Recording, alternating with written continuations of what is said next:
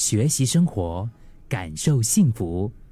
克敏的十一点这一刻，早上我有说跟十一月要告别了。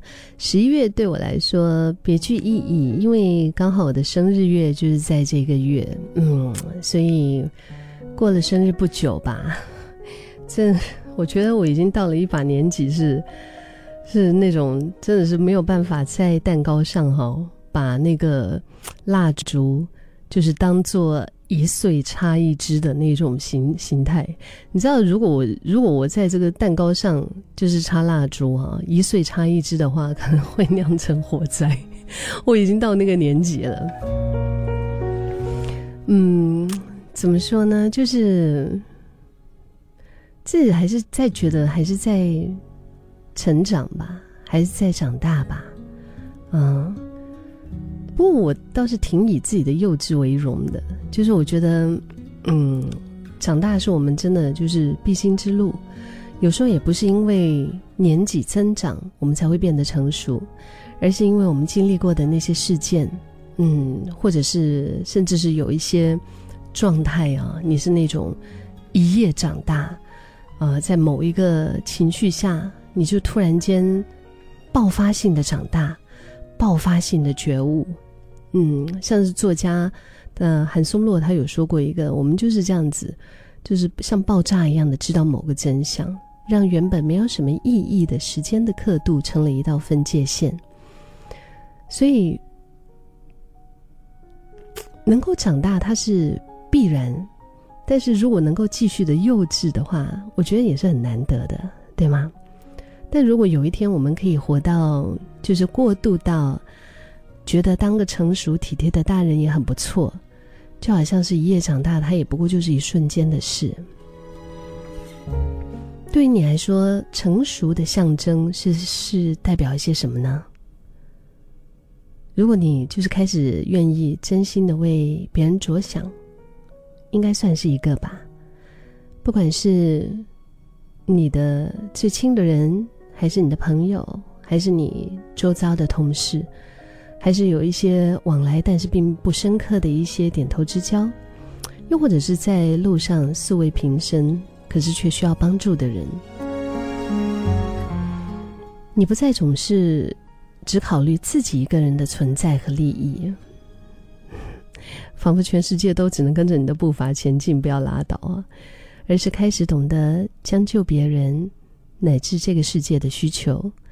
你就是那种。会把别人的一些，比如说他们想要的啊，嗯，真诚的、舒适的、自然的纳入你的考虑的范围当中。你也不会再为了坚守价值观和别人争得面红耳赤，你就觉得其实都 OK，每个人都有不一样，对吗？开始会理解每一个人的选择都有它的重要性和道理在，合则来，不合则沟通看看。再不再不行的话呢，我们也懂得怎么样可以接受这一些不一样，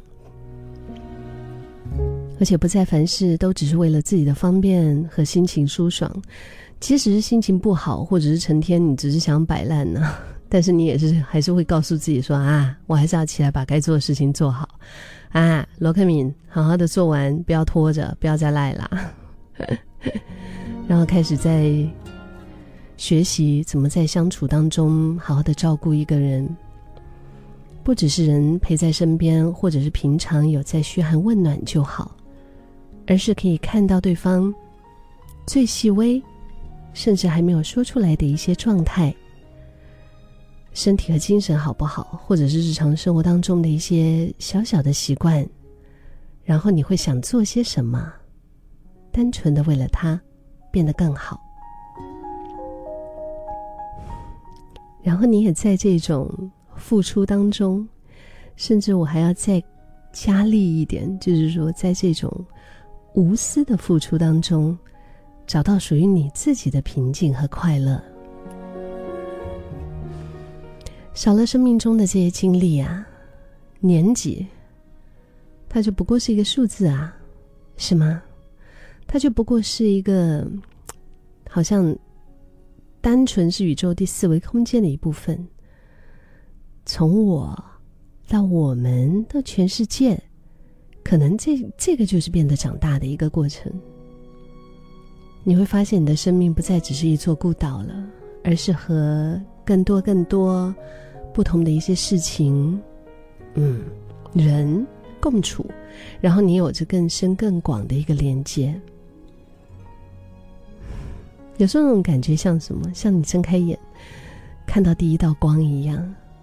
起初可能会有点不习惯，甚至会觉得被吓到。